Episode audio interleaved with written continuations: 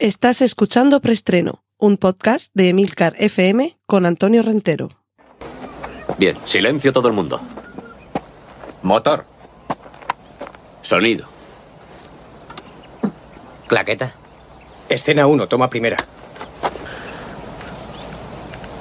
Acción. Saludos, bienvenidos una semana más a Preestreno, el podcast de Emilcar FM, donde cada semana te cuento las últimas novedades en cine y series de televisión. Antes que nada, recordarte que en las notas del podcast podrás encontrar los minutos en los que comienza cada una de las secciones que componen preestreno, así como los, enlaces a cualquier contenido que yo mencione aquí que sea susceptible de que lo encontréis en internet. Ya sabéis, trailers, carteles, fotos, o en el caso de con lo que vamos a comenzar hoy, de enlaces a otros podcasts de aquí de la red Emilcar FM. Vamos esta semana con una primera sección inédita que se titula Avisos parroquiales. Cortinilla de estrella y... Y es que quiero recomendaros, eh, en primer lugar, dos podcasts nuevos que se unen a la familia Emilcar FM. El primero ya tuvo una primera entrega el día 12 de noviembre y este pasado día 26 ya ha tenido su segundo capítulo. Se trata de Proyecta, un podcast que produce, dirige y presenta Abel Yegora y en el que se nos contarán cosas sobre dirección, gestión de proyectos, metodologías ágiles, productividad y mucho más. Quizá estáis pensando que esto solo si tienes una empresa o eres eh, gestor o te dedicas precisamente a eso, a desarrollar proyectos, te va a interesar. Mm, a ver, error. Un proyecto es cualquier cosa que vayamos a, emprender en nuestra vida cotidiana, personal y por supuesto también profesional. En el primer capítulo de Proyecta, Abel Yegora nos contaba que es un proyecto, que es un programa y que es un portfolio. Y en el segundo episodio nos habla del método Kanban, del proceso y del marco de referencia. Todo esto que a priori parece que solo tendría una cierta utilidad, como digo, si es que te dedicas profesionalmente a desarrollar algún tipo de proyecto, resulta que realmente son metodologías de trabajo que podemos aplicar a distintas eh, facetas, ya digo, tanto personales como profesionales, incluso en nuestra vida personal y familiar, nuestra vida doméstica. Hacedme caso, echadle un, un oído a estos dos primeros episodios, eh, sed abiertos de mente y pensad que seguramente algo de lo que nos cuenta Abel Yécora, más allá de, por supuesto, su aplicación profesional, cualquier ciudadano a pie le puede resultar útil y práctico para aplicarlo en su vida, ya digo, personal. Y de hecho yo hay ya algunas cosas que les he estado echando un vistazo, he estado investigando por internet y, bueno, estoy en ello, como decía hace nada, estamos trabajando en ello. Estoy tratando de ver qué aplicación puede tener.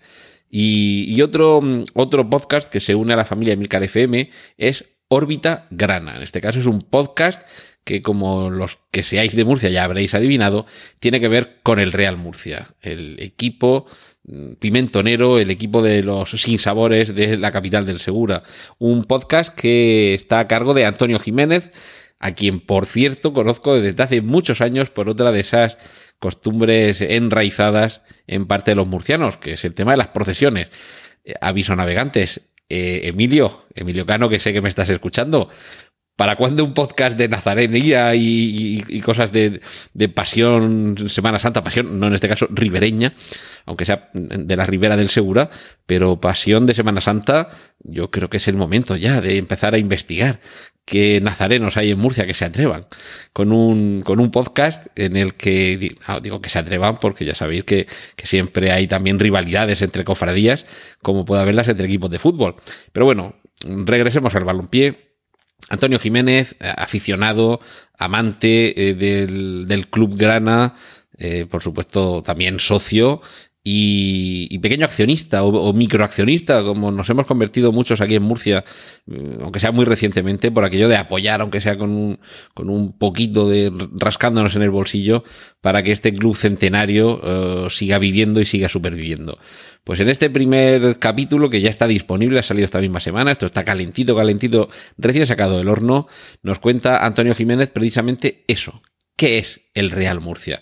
Así que si sois pimentoneros, desde luego, este es vuestro podcast. Y por último, otro podcast también de Milcar FM, este ya tiene bastante tiempo, ya os hablé de él en, su momento cuando hice al comienzo de, de la vida de Preester un repaso por todos los podcast compañeros, os hablé de Promo Podcast, un podcast hecho por y para podcaster, porque como dice el gran Emilcar, no hay nada que le guste más a un podcaster que hablar de podcasting, y eso es lo que se hace en Promo Podcast. En el último capítulo, titulado Dame 5 estrellas, se aborda la cuestión precisamente de eso, de las estrellas, de la puntuación, de que nos validéis con vuestro voto.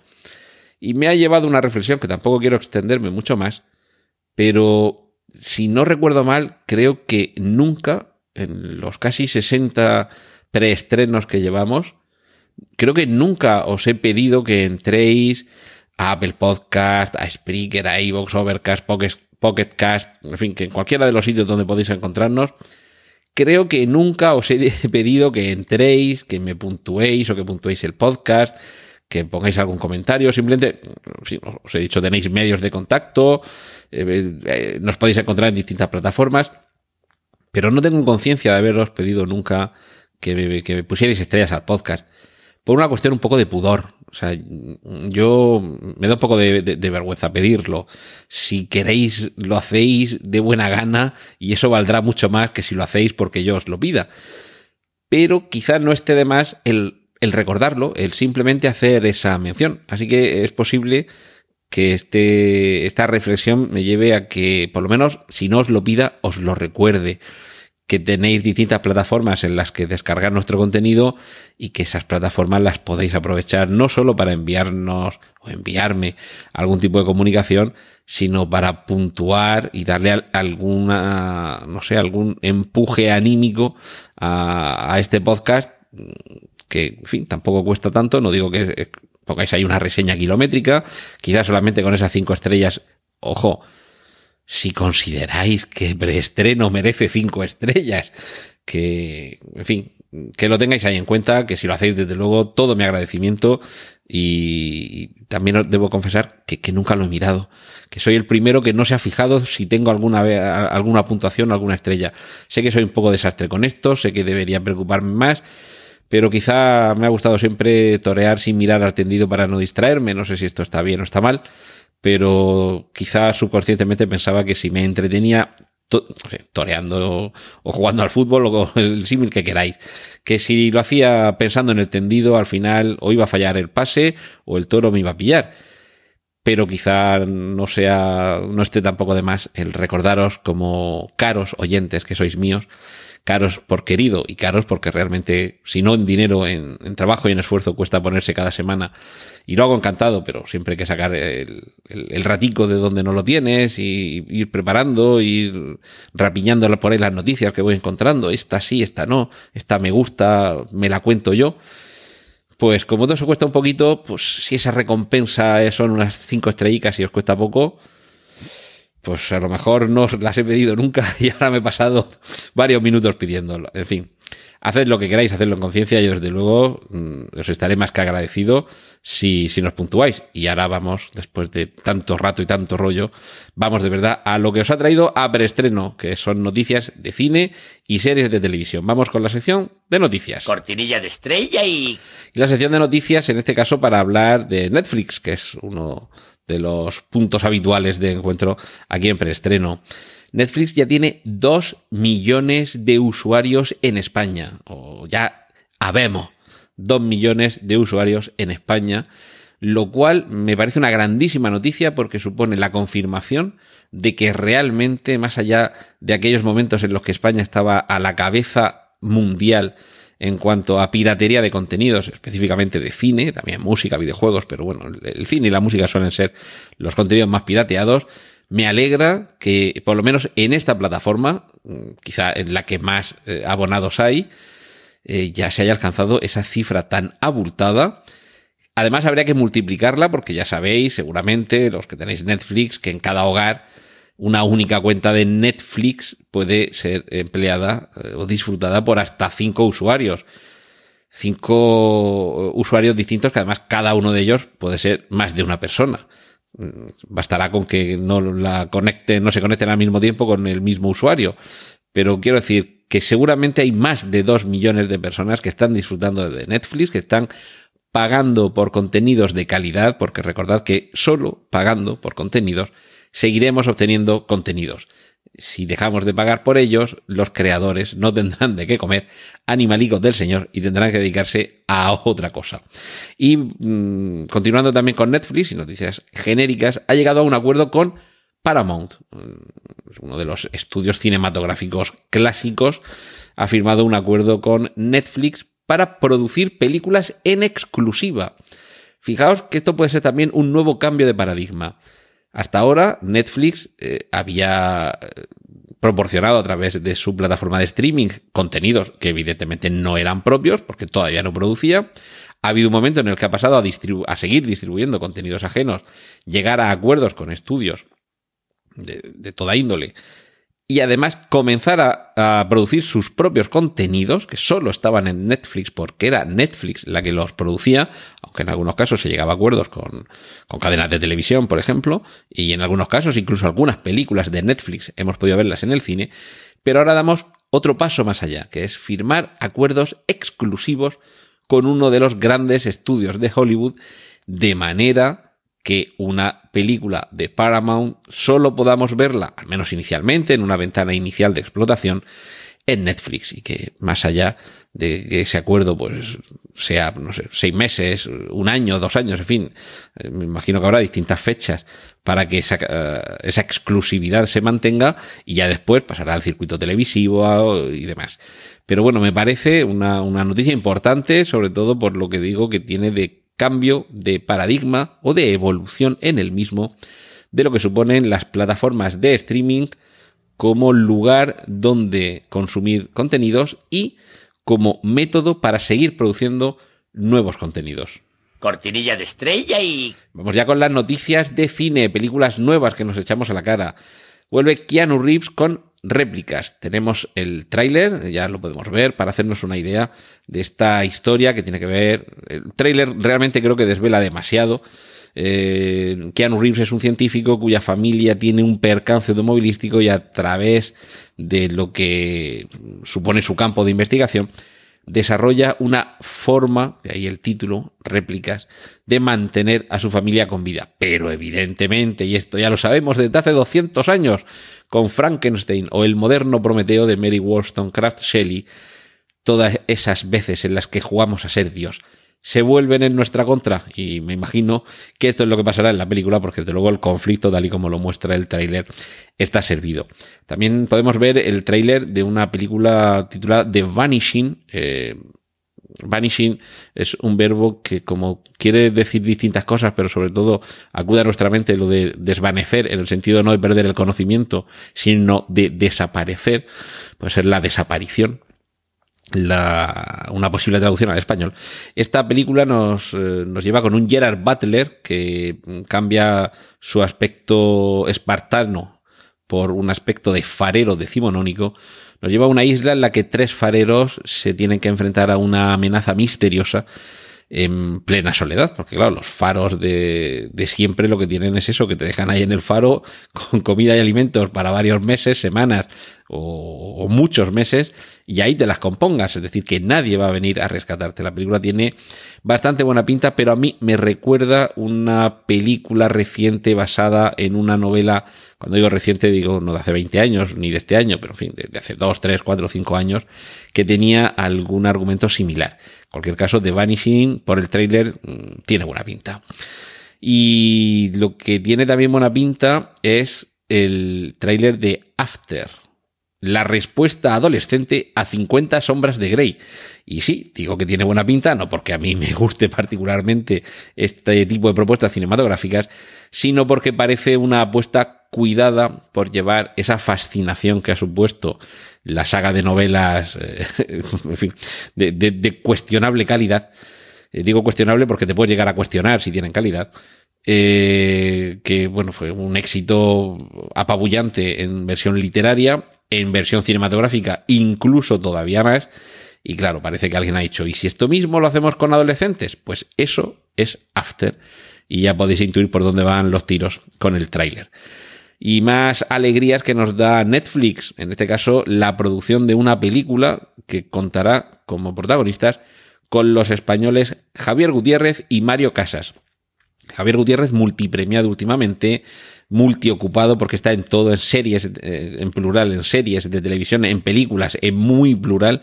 Y bueno, Mario Casas también uno de los actores, para algunos, eh, casi ininteligible cuando habla, para otros directamente más que actores, simplemente un chico mono, pero hay que reconocer que si algo tiene el agua cuando la bendicen, algo tiene Mario Casas cuando no deja de trabajar. Y en este caso está claro que Netflix, que sabe analizar muy bien qué es lo que nos gusta, sabe que una historia bien contada con estos dos actores va a tener mucho éxito. Y con dos actores también muy queridos del público, no quizá a la altura de, los Brad Pitt y Angelina Jolie, o de, Tom Cruise y Julia Roberts, pero está claro que Kira Knightley y Alexander Skarsgård suelen concitar bastantes espectadores ante las taquillas. En este caso, los vamos a ver juntos en un drama bélico de Aftermath, una película ambientada en la Segunda Guerra Mundial, en la que estos dos actores van a tener ocasión de enfrentarse a papeles dramáticos que son además de los que les suelen salir bastante bien. Cortinilla de estrella y...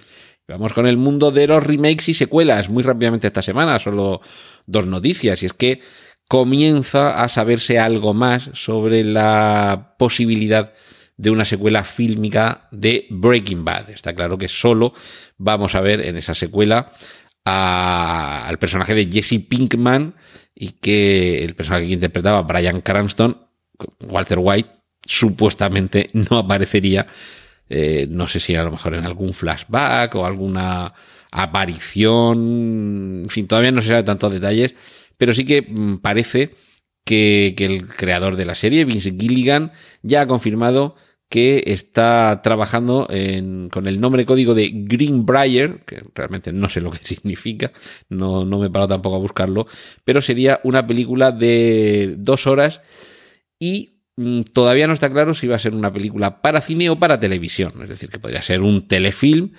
que, que, que lo viéramos en la televisión, en la plataforma televisiva correspondiente, o quizás si esto se sigue desarrollando mm, llegue a la pantalla grande.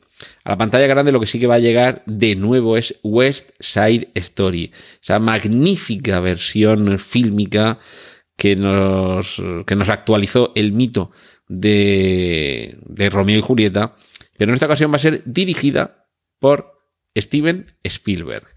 ¿Y quién va a aparecer en este remake que ya estaba en la original? Y uno dirá, bueno, pues vamos a ver si la original, la, la película es del año 1961, quien aparezca va a ser de abuela.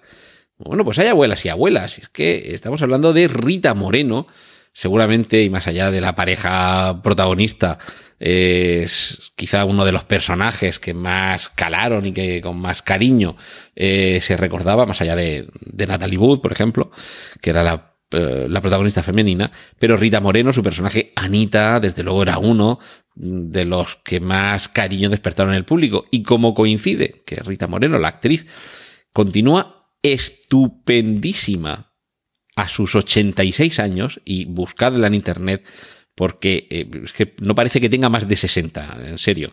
Eh, echadle un vistazo. Es alucinante cómo se conserva esta actriz, cantante y bailarina.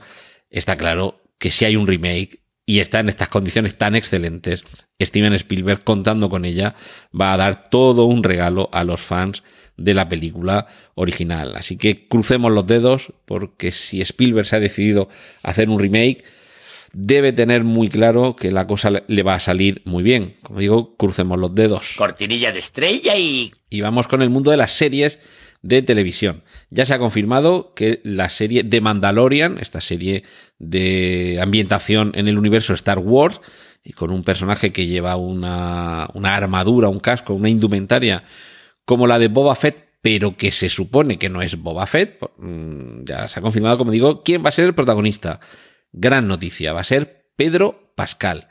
Nos dio mucha pena cuando dejó de aparecer en Juego de Tronos, en Narcos. Lo hemos disfrutado, es un actor enorme y esto seguramente hace concebir grandes esperanzas sobre la calidad que pueda tener esta serie. También comienzan a desvelarse algunos de los eh, detalles sobre la precuela de Los Soprano. Alessandro Nívola va a ser el actor que interpretará a Vicky Moltisanti, que era tío del, de Tony Soprano, del protagonista de Los Soprano, y en este caso la, la, ambientación histórica va a ser en los años 60, con los disturbios que hubo entre afroamericanos e italianos en Newark. Newark es la parte que queda, según miramos el mapa desde arriba, a la derecha, perdón, a la izquierda, a la izquierda, hacia poniente de Nueva York. Esto es la parte de New Jersey, donde de hecho vivía los, eh, los soprano.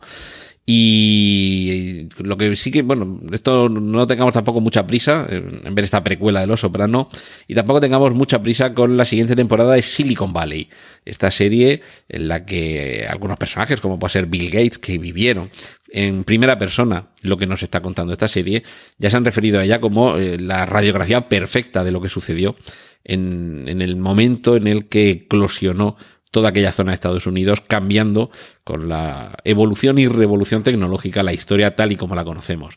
Digo que habrá que esperar porque la sexta temporada de Silicon Valley va a llegar en 2020. Yo realmente esta serie todavía no la, no la he seguido, de las que tengo ahí en, en la lista de seguimiento.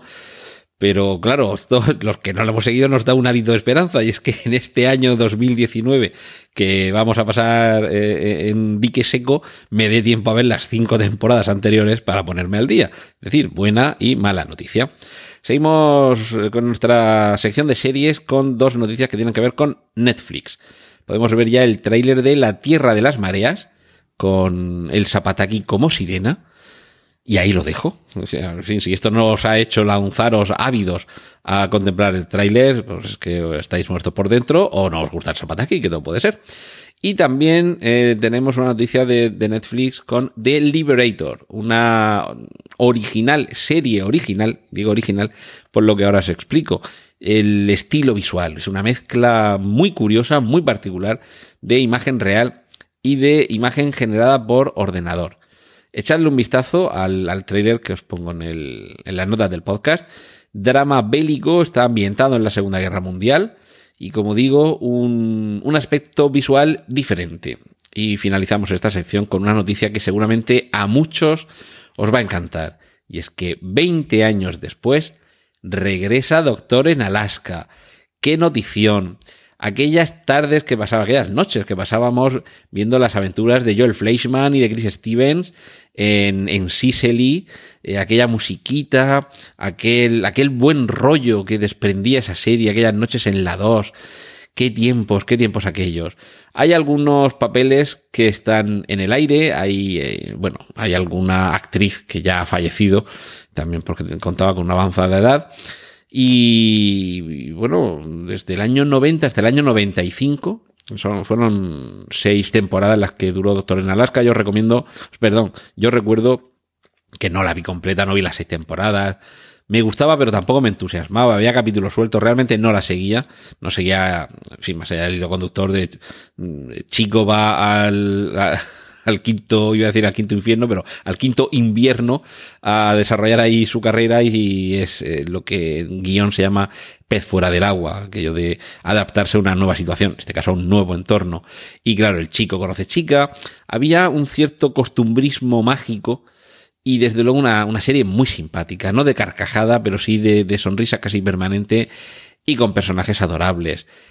De nuevo, como hemos dicho antes, crucemos los dedos, crucemos los dedos porque en este caso el regreso merezca, merezca la pena. Cortinilla de estrella y... Vamos con la sección dedicada a, al cómic, cuando el cómic se hace imagen.